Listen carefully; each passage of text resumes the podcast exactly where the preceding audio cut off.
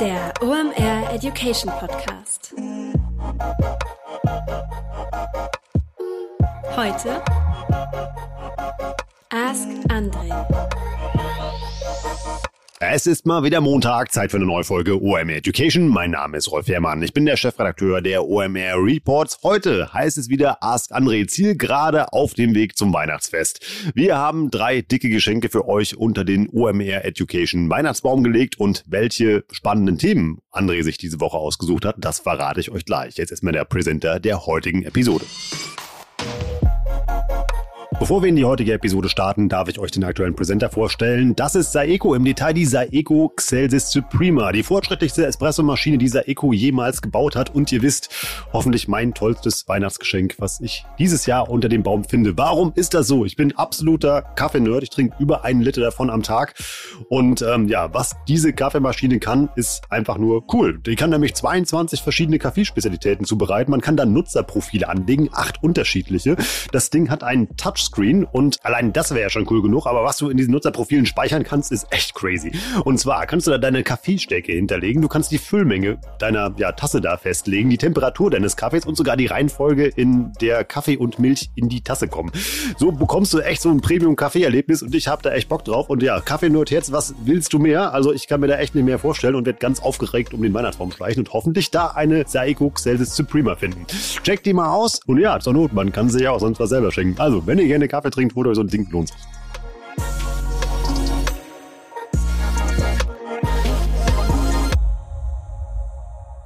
Ihr habt uns wieder reichlich Fragen für unser Mastermind André Alper geschickt. Vielen Dank, hört damit bitte nicht auf, denn ihr wisst ja, wenn es eure Frage in eine Ask André Episode schafft, dann gewinnt ihr einen OMR Report eurer Wahl. Also, wenn ihr eine Frage habt, die André hier mal beantworten soll, dann packt die einfach in eine Mail, schickt die an report@omr.com, dann landet die bei mir in der Inbox und wir leiten sie gerne weiter an André und er guckt dann, welche Frage er beantwortet. Heute hat er sich drei schöne Weihnachtsfragen ausgesucht. Es geht um Targeting, es geht um Content und Facebook-Ads. Wir starten jetzt rein in die fast Weihnachtsepisode von Ask André. Wir schalten nach Berlin zu unserem absoluten digitalen Mastermind André Alper. Viel Spaß. Moin, moin. Diese Frage erreicht uns von der Mareike. Und zwar schreibt die Mareike, in meinen Kampagnen habe ich das Targeting recht breit aufgestellt und ich versuche das Setup schlank zu halten. So habe ich zum Beispiel in einer Ad Group alle Custom Audiences zusammengefasst. Nun schwächelt diese Ad Group seit einiger Zeit und hat hohe CPAs, also Cost per Acquisition, also hohe Kundengewinnungspreise. Macht es Sinn, die Custom Audiences doch wieder in einzelne Ad-Groups zu packen oder würdest du eher weitere Zielgruppen bilden? Also Mareike, ähm, gemischte Nachrichten. Erste Nachricht ist, es ist leider gar nicht so ganz klar, was hier gemeint ist. Ähm, das heißt, ich werde versuchen, so ein bisschen zu stochern und, und sag mal, generellere Aussagen zu machen und hoffe, dass eine von den Richtungen, in die wir hier gedacht haben, für dich, ähm, für dich passt und dir weiterhilft. Hm es ist hier so ein bisschen schwer zu, zu, zu verstehen, um welche Kampagnentypen es eigentlich geht. Ähm, es klingt ein bisschen, als wäre das das Google Display Netzwerk. Das heißt, das, wo man eben ja, komplexerer als nur Textanzeigen schalten kann, äh, insbesondere bei Partnern von Google und Google selbst eben auch. Und es ist auch nicht ganz klar, was die Custom Audiences sind. sind. Es, die können ja verschiedene Zwecke haben. So wie das hier klingt, ist es wahrscheinlich für, für, für uns dass du, dass du wahrscheinlich über Retargeting-Zielgruppen oder Remarketing-Zielgruppen äh, sprichst. Das heißt, dass du eben Kunden adressieren möchtest, die schon mal auf deiner Webseite waren. So, und hier ist ein bisschen so der Kern der Frage, wie wurde das eigentlich gemacht? Ähm, also ist das quasi einmalig passiert und sozusagen deswegen statisch oder ist das ein bisschen, wird das dynamisch gemacht, also rollierend? Und die Frage klingt so ein bisschen, als wäre das statisch und dann, ähm, also quasi, als hättest du einmal ähm, in eine Gruppe gepackt, ähm, das Remarketing für eine große Gruppe Besucher, die mal auf deiner Webseite war oder vielleicht mal ein Produkt gekauft hat. Und wenn man natürlich solche alte, alten äh, User da drin lässt, dann wird natürlich diese Zielgruppe irgendwann mal ja, äh, stumpf auf deine Werbeansprachen hin. Ähm, das kann nicht klappen, sondern wie man das eigentlich macht, wenn man das dynamisch und rollierend macht, ist, man sagt zum Beispiel hier, meine Custom Audience sind die Besucher meiner Website der letzten 30 Tage. Und wenn dann äh, quasi äh, also quasi, es wird quasi jeden Tag die Leute vom 31. Tag rausgeschmissen und die vom aktuellen Tag dazugenommen. Und so kann man da äh, so ein bisschen äh, sicherstellen, dass die Qualität der Zielgruppe eigentlich kontinuierlich hoch bleibt. Ähm, denn die Nutzer, ja, wenn, wenn eine bestimmte Zeit zurückliegt, äh, sind die Nutzer einfach nicht mehr so gut ansprechbar oder dann hat man sie entweder erfolgreich angesprochen oder es wird halt eben gar nicht mehr klappen. Ähm, das heißt, die sind immer ein bisschen so ausgelutscht, muss man sich vorstellen. Ähm, im Prinzip ist es ja schon so, dass Google dafür wirbt, dass man ähm, Kampagnen konsolidiert. Und wir sehen auch, äh, dass in der Praxis bei einigen Accounts das sozusagen dann leistungsfähiger wird. Es ist ja auch davon anzunehmen, dass irgendwas richtig war, weil du hast ja beschrieben, Mareike, dass du die sozusagen zuerst zusammengefasst hast, die ganzen Custom Audiences in einer Ad Group und es hat irgendwie geklappt. Das heißt, man muss sich eben überlegen, woran könnte es denn noch liegen, dass es gerade nicht klappt.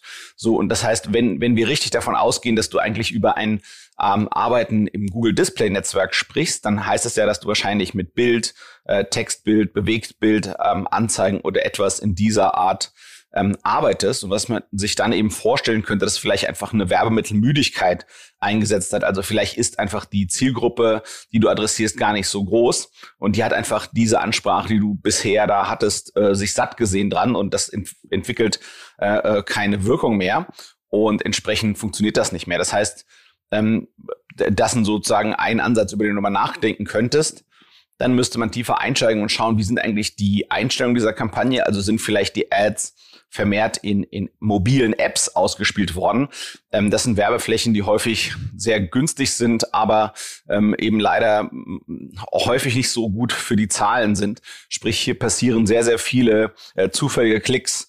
Ähm, die werbefinanzierten ähm, Mobile-App-Anbieter äh, sind einfach auch perfide geschickt da drin, äh, die, die Werbeanzeigen so einzubinden, dass man eben ja, häufig zufällig draufklickt. Das ist dann mal ein bisschen in der Natur der Sache ähm, äh, enthalten, denn mit diesen Klicks refinanzieren sie ja ihre Mobile-Apps. Ähm, dann muss man eben nochmal schauen, ob vielleicht die ähm, automatischen Erweiterungen ähm, in der Ausrichtung aktiviert wurden. Ähm, das ist auch etwas, was häufig dazu führt, ähm, dass das gar nicht so leistungsfähig sind, die Kampagnen. Ähm, ja, also an sich, es gibt schon Fälle, wo, wo man eben Custom Audiences in verschiedene ähm, Ad Groups aufteilt. Ähm, äh, das sind eigentlich so zwei, zwei beispielhafte Fälle mal für dich, dass du es mal klar sehen kannst, wann, wann wir jetzt sowas empfehlen würden. Nehmen wir an, äh, du verkaufst Schuhe und äh, du hast auf deiner Website ähm, Männerschuhe und Damenschuhe dann würdest du ähm, die Leute, die sich Männerschuhe angeschaut haben und die Leute, die sich Damenschuhe angeschaut haben, wahrscheinlich in zwei verschiedene Ad-Groups reinpacken und die dann äh, getrennt adressieren, weil du ja einfach schon Informationsmehrwert hast über die Präferenzen äh, deiner Besucher und dann würdest du dir eigentlich versuchen, auch äh, spezifische anzusprechen, ähm, denn das ist deutlich besser für die Conversion. Also das ist so ein klassischer Fall, wo man eigentlich diese Ad-Groups nicht zusammenklatscht. Ein anderer Fall, ist eben auch, ähm, wenn du, wenn du mit verschiedenen USPs quasi die gleiche oder die gleiche Zielgruppe ansprechen kannst.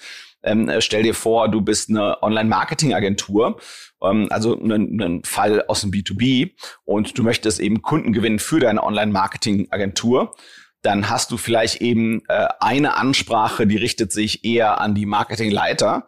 Den möchtest du vielleicht eher deine Kompetenzen kommunizieren ähm, und deine Verlässlichkeit als Partner. Mm, und ähm, andererseits gibt's halt eben bei großen Konzernen, die Online-Marketing-Agenturen beauftragen, ähm, eben auch Einkäufer. Und hier ist es so, dass die meistens eben auf Preise und Vergleichbarkeit äh, achten und dann würdest du mit sowas eben vorkommen. Das heißt, du würdest, ähm, ob, obwohl es eigentlich sozusagen die gleichen Zielkunden sind, ähm, äh, da verschiedene USPs kommunizieren und das würdest du auch in verschiedenen Ad-Groups machen wollen. Also Mareike, ich hoffe, unsere Gedanken und Anregungen helfen dir da so ein bisschen weiter, damit du da dein Targeting ähm, für deine äh, Custom Audiences besser aufstellen kannst. Der Björn schreibt uns per E-Mail folgende Frage. In unserem kleinen, aber feinen Team ist oft die Zeit knapp. Ist es besser, guten Content zu produzieren und auf unsere Webseite zu stellen? Oder sollte man weniger Zeit für den Content aufwenden und dafür die Seite weiter SEO optimieren? Ja, Burn, deine Frage wirft viele Fragen auf. Ähm, schön. Also, mh, hm, erstmal ist die Frage oder das, was ich sozusagen, wo, wo ich mich anfangen würde, entlang zu hangeln, um zu versuchen, dir Hinweise zu geben, was mein Bauchgefühl oder Geschmäckle wäre zu deiner Herausforderung da, vor der du stehst. Äh, also, äh, die Frage ist, was soll SEO optimieren heißen? Ähm, ich würde immer sagen, dass das Suchmaschinenoptimierung eigentlich aus, aus vier Teilen besteht. Ähm, das eine ist das Strategische, das zweite ist das Technische, das dritte ist der Content und das vierte ist alles, was off-page passiert. Und dann könnte man noch meiner Meinung nach diskutieren und überlegen, inwiefern der ganze Bereich äh, Conversion-Optimierung, UI, UX, also User Experience, User Intent, Befriedigung, ob das noch ein fünfter Bereich wäre, der SEO auch sehr stark bestimmt, aber eben nicht nur Suchmaschinenoptimierung. Hm. Das heißt, sozusagen, die Frage ist, was, was willst du machen außer Content? Ähm, ich glaube, die, die, die, die Bereiche, die, die, die entfalten in dieser Reihenfolge, wie ich sie genannt habe, am effektivsten ähm, ihre, ihre Wirksamkeit. Ähm, was ich dir an der Stelle auf jeden Fall gerne nahelegen würde, ähm, im OMR-Universum gibt's diese Reports, das sind wie so kleine Fachbüchlein. Da gibt's eins zum Thema Suchmaschinenoptimierung, beziehungsweise es gibt sogar zwei Stück. Ähm, und ich würde anfangen, also auf jeden Fall mal äh, sozusagen, wenn die Zeit knapp ist, zumindest dann das Geld investieren und diesen ähm, Report einkaufen für Einsteiger und wenn der dann quasi äh, durch und verdaut ist, den für Fortgeschrittene mal anschauen. Ähm, ich glaube, das Erste und Wichtigste ist sicher, sicher zu sein, dass man ähm, für das Unternehmen oder für die Website, an der man arbeitet, ähm, die, die richtigen begrifflichen Welten und, und Themen angeht wo man eben auch legitim eins der Top-Ergebnisse sein kann. Das ist im Prinzip die Strategie und, und wie man das erreicht mit den Ressourcen, die man hat. Ähm, das zweite ist, dass die, die Webseite technisch sauber ist, damit sie eben möglichst missverständnisfrei von der Suchmaschine verstanden werden kann und dass die Technik der Webseite sicherstellt, dass die Suchmaschine verstehen kann, was du als Webseiteninhaber oder Betreiber oder Optimierer denkst, das wichtig wäre an deiner Website. Und. Und wenn das sitzt, ähm, dann ist der Content das nächst schwerwiegendste, woran du arbeiten kannst, was, was eben extrem wichtig ist. Und dann das letzte ist der ganze Off-Page-Bereich. So. Und wenn ich jetzt in den Content reingehe, ja, dann gibt's da wiederum verschiedene Teile. Hm. Das eine ist der, der reine Text-Content, ja.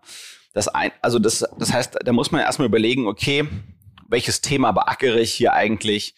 Was stellen sich die Nutzer vor, was, was, was wäre das Ergebnis, was einen Suchenden möglichst zufriedenstellt, wenn er bei mir auf die Website kommt? Was ist denn der Content, der dort den, den Nutzer glücklich machen wird, wenn ich ihn schaffe abzuholen aus der Web, Websuche und zu versuchen, ihn bei mir auf die Webseite draufzuholen? So, und das heißt, da gibt's erstmal einen reinen Text, dann wird er in, in der Regel aufgewertet durch ähm, entsprechende Formatierung, ähm, die die Lesbarkeit und, und schnelle Erfassbarkeit und die Verständlichkeit erhöhen. Dann kann man diesen äh, Content ähm, entsprechend einbetten in das Content-Management-System, in die Website, dass der möglichst gut ist. Ähm, was sicherlich wichtig ist am Content, ist, dass der einzigartig ist und dass der aktuell ist. Und ähm, wenn man jetzt diesen reinen Text-Content anschaut, dann ist da eben wichtig, dass sozusagen eine ausreichende Menge da ist damit eben die Bedürfnisse, die Informationsbedürfnisse, die der Websuchende hat, ähm, entsprechend gut abgefrühstückt werden, dass der nutzerfreundlich geschrieben ist, sozusagen, ja, dass eben die Zielgruppe, die dort kommt, dass sie sich wirklich auch in ihrem Sprachniveau und in der Ansprache abgeholt fühlen. Es ist wichtig, dass die Themen wirklich in gründlich beackert werden, dass sozusagen das Hauptthema und die Themen, die drunter hängen, auch wirklich erfasst werden und dann ist eben auch noch ein, anderes Element, sag mal, der Ausdruck und Vielfalt. So, und ja, das ist quasi die Text-Content-Seite der Welt. Und dann kann der Text-Content ja noch aufgewertet werden durch Bilder, durch Grafiken, durch Bewegtbild, durch all, alles mögliche andere, was da eben auch noch kommt, ja. Ähm, entsprechend passende HTML-Tags, interne Links ähm, und so weiter und so fort. Das heißt, ähm, sozusagen dieses Content produzieren die Frage ist, ne, was das ist. Erfasst du da das Thema, was ist Content aus, aus einer, mit einer Suchmaschinenoptimierungslogik? Erfasst du das da wirklich schon in Gänze? Das klingt so ein bisschen aus der Frage, habe ich so ein bisschen das Gefühl, ihr legt da ein bisschen viel Wert auf den Text allein, also auf dem Produzieren des Fließtextes. Aber das ist halt eben noch lange nicht alles. Ja, das heißt, dieser Aufwertungsbereich, das um mit Tabellen zu versehen, Bullet Point Listen, Stichworten, ähm, einer Checkliste, ähm, einem Bild, einem Video, einer Grafik, ähm, passenden internen Links, passenden externen Links, ähm, HTML-Tags, äh, damit sozusagen ja, das, das optisch und inhaltlich mehr hermacht. Das ist meistens ähm, mindestens genauso viel Arbeit wie einfach nur so ein Fließtext ähm, erstellen. Ähm, das ist, das muss man einfach, ja, aus der Praxis einfach so berichten. Das heißt, einfach nur da äh, Textwüsten produzieren, seien die auch noch so gut, das ist nur äh, die Hälfte der Miete oder ein Ticken weniger. Ähm, und ich glaube, es macht eben Sinn, Sinn, sozusagen da Zeit drauf zu verwenden, das eben entsprechend gut aufzubereiten. Das, das ist, glaube ich, schon notwendig, um in wettbewerbsintensiveren Bereichen, äh, wo es eben Wettbewerber gibt, die sich auch Mühe machen, über Suchmaschinenoptimierung Kunden zu bekommen, die äh, sozusagen um euch mit euch um diese Kunden äh, kämpfen in den Suchmaschinenergebnissen. Ähm, um da vorne mitzuspielen, muss man in dieser Aufbereitung extrem viel Zeit ähm, aufwenden. Das ist ein, äh, ein essentieller Bestandteil dessen, was, was Content heutzutage ist. Und ich glaube, äh, die, die Suchmaschinen verstehen das zum einen, ähm, indem sie quasi den Text analysieren und das HTML, ähm, aber eben zum anderen auch, indem sie die, äh, das Verhalten der Nutzer äh, bei dir auf der Webseite ähm, erkennen und verstehen. Und das ist eigentlich auch keine statische Sache, ähm, sondern eine dynamische. Das heißt, was man ja häufig machen würde, ist, nehmen wir an, jetzt hast du ein Stück Content äh, hergestellt, was einen Themenbereich gut abfackelt ähm, und du schaffst das in die Suchergebnisse äh, reinzubringen, auf die vorderen 10, damit da ein bisschen auch Traffic rüberkommt, dann fängst du an, wieder tiefer reinzugucken und guckst halt, okay, mit welchen Suchbegrifflichkeiten ist denn, äh, sind denn die verschiedenen Nutzer auf dieses Stück Content gelangt? Ähm, Gibt es da Begrifflichkeiten, wo die Leute vielleicht eher nur ganz kurz bei mir bleiben und dann eigentlich wieder weggehen, weil sie sehen, ich habe das eigentlich gar nicht so genau, was die dort brauchen. Ähm, und, und andere Texte, wo, wo die zum Beispiel auch sehr lang bei mir bleiben, weil sie sagen, okay, ja, die fühlen sich hier gut abgeholt, die haben sozusagen das Informationsbedürfnis, was sie hatten, oder Transaktionsbedürfnis, was sie hatten, ähm, bei mir gestillt. Und dann weiß man, wo man vielleicht noch contentmäßig nachlegen müsste. Äh, man kann das auch relativ hemdsärmlich bauen, äh, wenn man sagt, okay, der Nutzer ist bei mir auf der Seite und ich sehe, ähm, die Maus schnellt nach rechts oben und es scheint so, als würde der ähm, wieder das Fenster schließen wollen, dann kann ich immer noch fragen, hey, ähm, lieber Nutzer, ähm, hast du irgendetwas hier an Content erwartet auf der Webseite, was ich nicht geliefert habe, ähm, was interessant für dich wäre zu dem Thema, zu dem du dich hier wahrscheinlich informieren willst? Ähm, und dann eben auch wieder sehen, wo man den Content, äh, den man dort hat, ausbauen könnte, ähm, ergänzen könnte oder vielleicht hat man ähm, das, was die Leute suchen, eigentlich schon, aber es ist eben nicht gut genug zugänglich äh, von dem her, wie es in der Darstellung äh, gemacht ist. Also das heißt, da ist eine ganze Menge guter Dinge zu tun ähm, äh, rund um das Thema Content. Ähm, und ich würde halt immer, wenn ich ans Thema Content rangehe, ähm, lieber mache ich ein Stück Content, was sehr, sehr, sehr, sehr, sehr gut ist. Im Idealfall das Beste im ganzen Internet. Denn das wäre eigentlich die beste Begründung für die Suchmaschine, dieses Stück Content ähm, ganz oben auszuspielen. Ähm, das würde ich eher machen, als irgendwie zehn verschiedene Contentstücke ins Netz schicken ähm, und, und versuchen, zu ten, zehn Themen mitzuspielen, aber dort eben nur mittelprächtig. Also lieber ähm, eine URL nach der anderen bauen, damit einen Themenbereich nach dem anderen ähm, adressieren und das, was man macht, halt immer extrem gut machen. So, das, ähm, das ist sozusagen hoffentlich mein Input, der dir ein bisschen auf deiner Fragestellung weiterhilft. Ähm, ganz klar, ähm, der Content, der kann nur schaffen zu ranken, wenn ihr euch Themen vornehmt, zu denen es auch Sinn macht, euch, also aus dem Blickwinkel der Suchmaschine, euch vorne auszuspielen. Das heißt, wo ihr wirklich eins der besten Ergebnisse sein könnt. Und natürlich muss sozusagen die, die Web Website, auf der dieser Content gelagert ist, äh, technisch so aufgestellt sein, dass sie eben auch ja, die Suchmaschine, der Suchmaschine eher hilft zu verstehen, äh, was, was ist gut und wie gut ist es, ähm, als irgendwie anders. Also insofern, Björn, ich hoffe, das äh, bringt euch ein paar Plätze nach vorne, die Tipps. Und ähm, du kannst mir das nächste Mal kompliziertere Fragen schicken, die aufbauen auf den ähm, Erfolgen, die du jetzt feierst. Kurze Unterbrechung, danach geht's weiter. Ja, ist heute eher kein Sponsoring, sondern kann eigentlich von mir ein persönliches Danke und dann der Sponsor passt heute perfekt. Das sind nämlich Ipalat Halspastillen und die haben mir heute wirklich geholfen, durch diese Moderation zu kommen und vor allem auch durch die Podcast-Episode, die ich heute noch aufgezeichnet habe. Warum? Ich habe Husten und ihr hört das nicht und das liegt an Ipalat Halspastillen. Die gibt schon seit 1937 in der Apotheke. Die haben so einen Geschmack nach Primelwurzel, Anis, Fenchel, Menthol ist auch noch mit drin. Ich mag das ziemlich gerne und ja, wie ihr hört, es funktioniert. Irgendwie weder müssen wir jetzt die Huster rausschneiden, noch ähm, ja, klinge ich wie ein Rabe, wenn es regnet. Und das ist der Verdienst von Ipalat. Also bei Hustenreiz und Heiserkeit kann ich sagen, greift einfach mal auf Ipalat zurück. Dann wisst ihr als Vielsprecher, dass ihr euch auch in, ja, in so einer angeschlagenen Situation auf eure Stimme verlassen könnt. Ja, was sind Vielsprecher? Irgendwie Schauspieler, Lehrer, wenn ihr ja auch ein Referat oder sowas halten müsst oder jemand beruflich auch viel sprechen müsst, egal wo, ähm, nutzt das einfach mal. Das ist also wirklich eine sehr authentische Produktempfehlung von mir. Das funktioniert tatsächlich. Und Ipalat hilft nicht nur, ja, wie jetzt ihr gerade hört, jemand meiner Stimme, sondern eben halt auch, äh, wenn du eine Ipalat kaufst, hilfst du damit auch noch anderen Leuten. Warum? Das ist eine Unternehmensträgerstiftung. Das heißt, die tun damit was Gutes. Zum Beispiel investieren die das in sozial-karitative Projekte wie Kindergärten, Schulen, Alten- und Pflegeheime oder das kommt auch der medizinischen Grundlagenforschung zugute. Also, hilf nicht nur deiner Stimme, sondern auch anderen Leuten mit Ipalat. Wie ihr hört, es funktioniert. Checkt das einfach mal aus.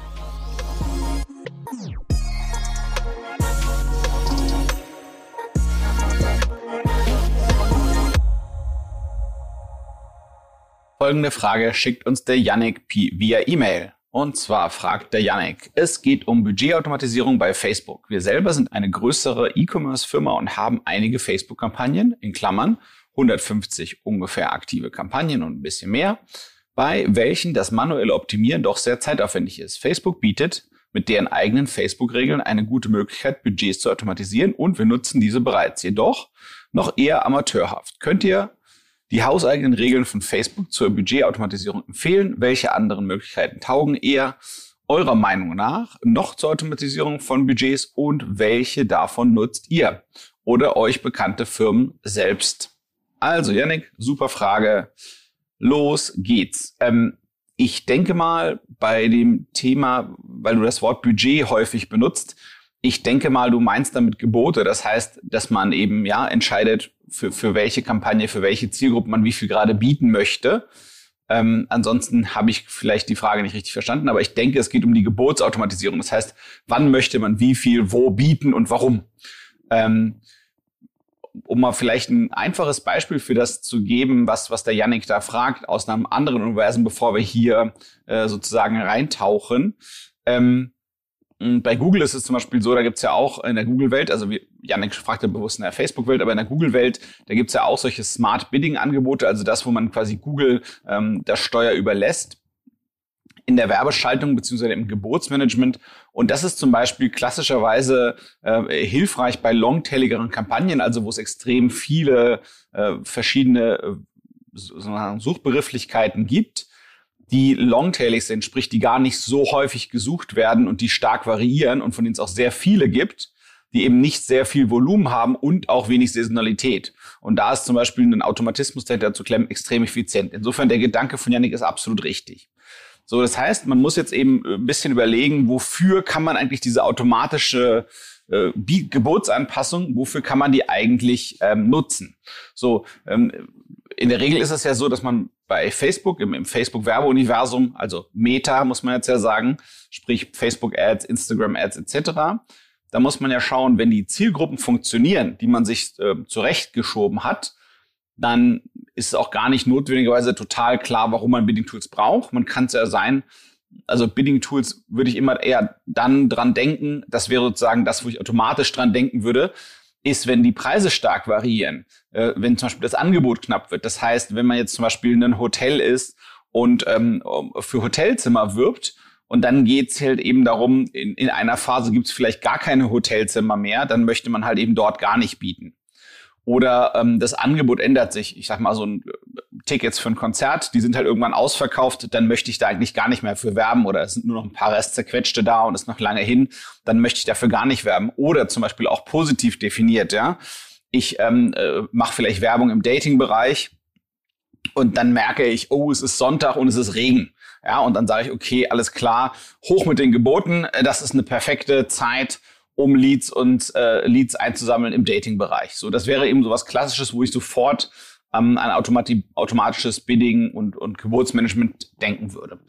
Ähm, insofern will ich nur sagen und Yannick euch bestätigen, ähm, im Prinzip ja, wenn, weil ihr ja sagt, ihr seid ein E-Commerce-Spieler, ähm, will ich euch mit dem, mit der manuellen Steuerung einfach auch sagen, dass die auch total denkbar ist und die ist nicht unlogisch. Ja, das muss man einfach, ja, euch einfach bestätigen, dass ihr da gar nicht so falsch liegt. So.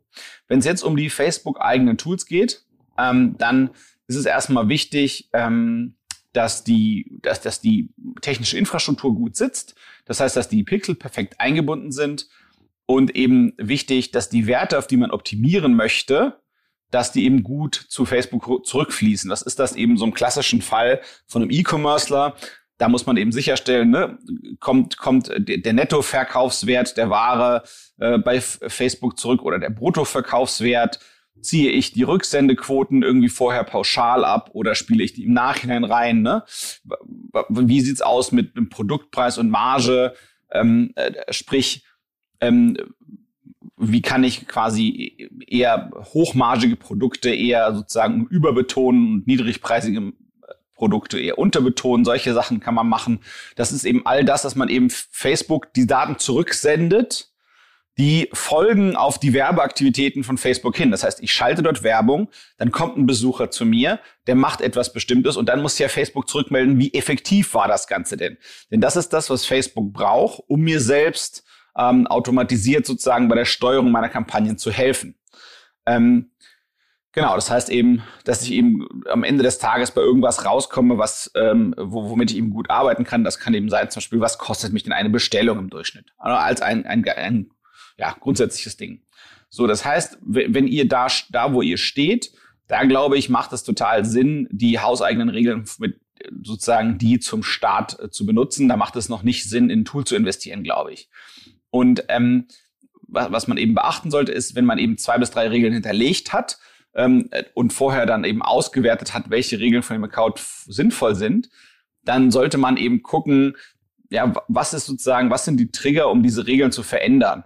Das heißt, ist es zum Beispiel eine bestimmte Uhrzeit? Ähm, das heißt, performen zum Beispiel Werbeanzeigen abends besser, dann erhöhe ich zum Beispiel abends die, die Gebote. Ähm, oder äh, gibt's eben, ja, ich erhöhe oder senke die Budgets je nach Wochentag. Und eigentlich der, der Klassiker ähm, aus dem E-Commerce insbesondere ist, ist ja dieser äh, ein Akronym, das nennt sich ROAS, R-O-A-S, äh, Return on Advertising Spend. Ähm, auf Englisch, früher wurde das gerne KUR genannt, auf Deutsch Kosten-Umsatz-Relation.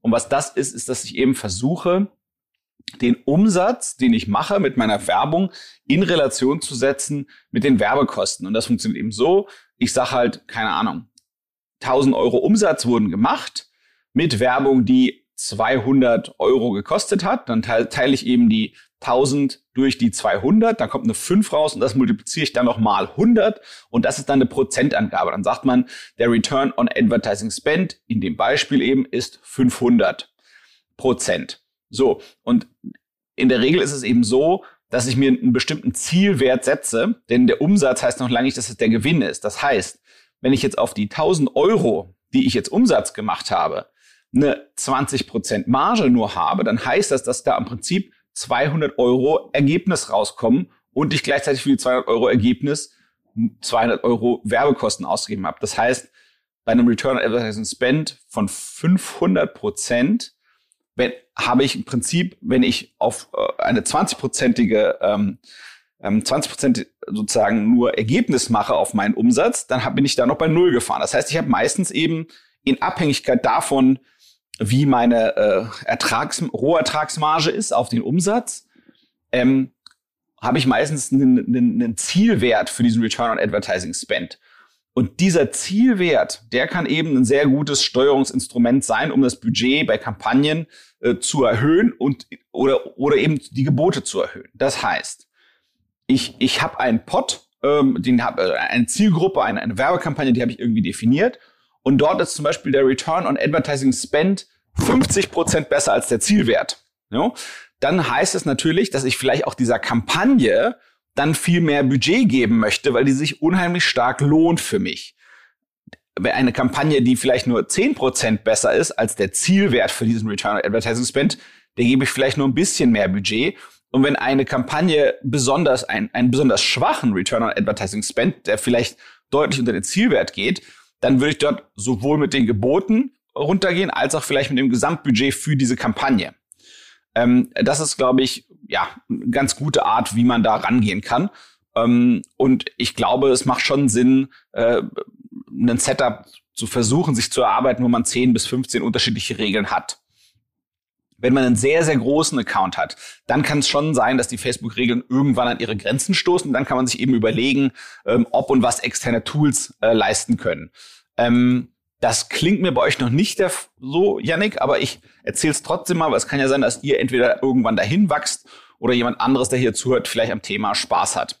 Ähm, und bei den externen Tools, da kommt es natürlich immer ein bisschen drauf an, ähm, was man erreichen möchte, wie viel man selbst machen möchte, wie viel man sich helfen lassen möchte und äh, wo der eigene Wissens- und Könnenstand auch ist. Das heißt, es gibt sehr große Tools, die sich ganz bewusst an, an Pro Professionals ähm, und, und extrem fortgeschrittene User richten.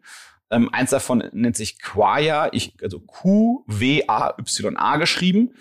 Ähm, die haben eben äh, so, solche Späßchen, wie dass man Split-Testing machen kann. Das heißt, ich versuche äh, Sachen direkt gegeneinander zu testen oder äh, Werbung durchzurotieren oder bestimmte Werbung nur zu bestimmten Zeiten einzustellen oder dann eben noch irgendwelche äh, Tagging-Möglichkeiten innerhalb von ähm, Google Analytics oder eben ähm, Facebook Analytics zu machen.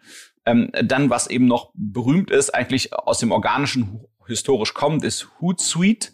Also Hoot mit H-O-O-T geschrieben und Suite wie die, der, das große Zimmer im Hotel.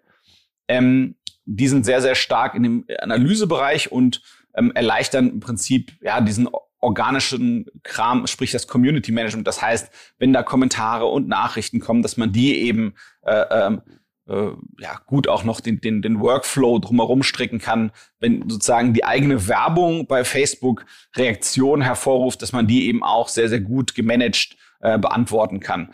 Dann kann man sich noch smartly.io anschauen. Die haben so ein Artificial Intelligence äh, Fokus bei der Optimierung. Zumindest verkaufen sie es so. Ich bin nicht sicher, ob das jetzt sozusagen so, so viel mehr ausmacht oder ganz schafft, transparent zu kommunizieren, was es besser macht. Aber kann man sich zumindest mal anschauen. Und last but not least sollte man sich in Deutschland auch noch umschauen. Da haben wir auch immer sehr, sehr gute Tools, ähm, die nicht von den Plattformen kommen. Ähm, das eine, was ich mir anschauen wäre, IntelliAd. Das ist eigentlich so ein Klassiker. Die kamen früher aus der aus, aus dem Google Advertising Universum und sind mittlerweile im, im Facebook und Meta Werbeuniversum auch sehr behende. Und dann gibt's noch berühmt berüchtigt aus Hamburg, äh, die nennen sich Facelift, also so quasi wie die kosmetische Behandlung. Äh, die haben so eine ganze Suite äh, wo man in ganz vielen Social Networks gleichzeitig äh, werben und äh, die Community managen kann. Äh, Facelift würde ich mir auf jeden Fall anschauen. Die sind quasi damals auch an den an den an den Markt äh, gestartet äh, mit der noch noch bevor es quasi diese Facebook Ads Tools in der sagen wir mal Qualität gab, wie es die jetzt gibt und die haben einfach geschafft extrem breit äh, und gut zu funktionieren. Also Yannick, ich hoffe, ihr werbt hoch erfolgreich im Facebook, Meta, Instagram Universum und es geht voran. Das war wieder richtig spannend. Ich habe viel gelernt und ich hoffe ihr auch. So, jetzt schulde ich euch noch die drei Gewinner eines OMR Reports über eine Ausgabe seiner oder ihrer Wahl. Dürften sich freuen. Die Mareike, der Björn und der Jannik. Ihr habt bestimmt eure Fragen erkannt. Wie kommt ihr ran an eure Ausgabe? Wir schicken euch einen Gutscheincode. Den könnt ihr einlösen unter omr.com slash report. Das könnt ihr natürlich auch, also nicht einen Gutscheincode einlösen, sondern diese Domain aufrufen, die ich gerade genannt habe. Und da findet ihr ein genauso breites Themenfeld wie die Fragen, die ihr immer André schickt. Also wir haben da Reports zum Thema E-Commerce, zum Thema D2C, zum Thema Facebook Ads, zum Thema SEA, zum Thema SEO, TikTok. Also alles, was ihr braucht, um mal frischen Wind neu an Online-Marketing reinzubringen. Ihr wisst, wir wollen eigentlich mal 80 Seiten schreiben. Meistens werden es dann über 100. 100 Prozent Praxiswissen sind, ist das aber. Schreiben nicht wie alleine, sondern mit den cleversten und klügsten Köpfen dieser Branche, die da ihr Insiderwissen mit euch teilen. Die könnt ihr, also die Reports könnt ihr einfach direkt neben euer Keyboard legen und das dann einfach umsetzen, was da drin steht. Ja, und dann hebt ihr einfach mal euer Online-Marketing Marketing in dieser Disziplin auf ein neues Level. Dazu gibt es auch immer noch spannende Downloads, Templates, Checklisten, was man halt so braucht, damit einem halt nicht langweilig wird. Und ja, ihr wisst, ich brenne nicht nur für diesen Podcast, sondern mal auch für diese Reports. Also guckt die einfach mal an. Und ich habe deshalb auch noch einen kleinen Gutscheincode für euch. Den kennt ihr auch schon alle jetzt wieder im Chor. Mit dem Gutscheincode Warenkorb bekommt ihr auch noch 10% auf einen OMR Report eurer Wahl. Das war's für heute, aber noch nicht ganz. Wie immer nochmal der traditionelle Aufruf am Ende einer Ask André Episode. Schickt uns gerne Fragen für Mastermind André Alpa. Nutzt einfach mal die Chance und schickt uns eine Frage, denn äh, ja, persönlichen Support von André und äh, Erik Siegmann und Kai Rieke zu bekommen, die äh, André supporten bei der Beantwortung dieser Fragen. So eine Chance bekommt man nicht sehr häufig. Das sind drei sehr, sehr, sehr kluge Menschen und ja, wenn ich ein digitales Problem hätte, würde ich die definitiv fragen. Das habt ihr schon in ganz vielen Ask André Episoden hier gemerkt, was das für ein tolles Team ist und die finden für jedes Problem eine Lösung. Also strengt euch mal an, die ein bisschen zu challengen. Ansonsten könnt ihr uns ein kleines Weihnachtsgeschenk machen, wenn ihr stolze Besitzer eines iPhones seid und das ihr über Apple Podcast hört oder über eine andere Plattform, wo man dieses schöne Format bewerten kann. Dann lasst uns einfach mal den Daumen hoch da, fünf Sterne oder was auch immer. Und bei Apple Podcasts könnt ihr auch noch eine kurze Rezension dazu schreiben und das hilft uns richtig, noch mehr Menschen mit diesem Format zu erreichen. Oder wenn ihr einfach mal eine Online-Marketing-Frage an andere habt, macht auch gerne LinkedIn-Post einfach dazu fertig. Haut ihr einfach raus, taggt mich da drin, dann sammle ich die da ein und nicht in der E-Mail, die ihr mir schreibt. Und dann findet ihr vielleicht die Antwort dazu in einer der nächsten Ask andere Episoden. Danke fürs Zuhören. Das war OM Education für heute. Ich bin Rolf. Tschüss aus Hamburg. Ciao, ciao.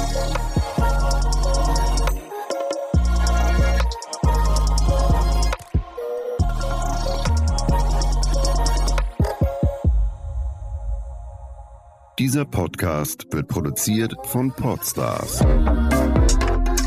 bei OMR.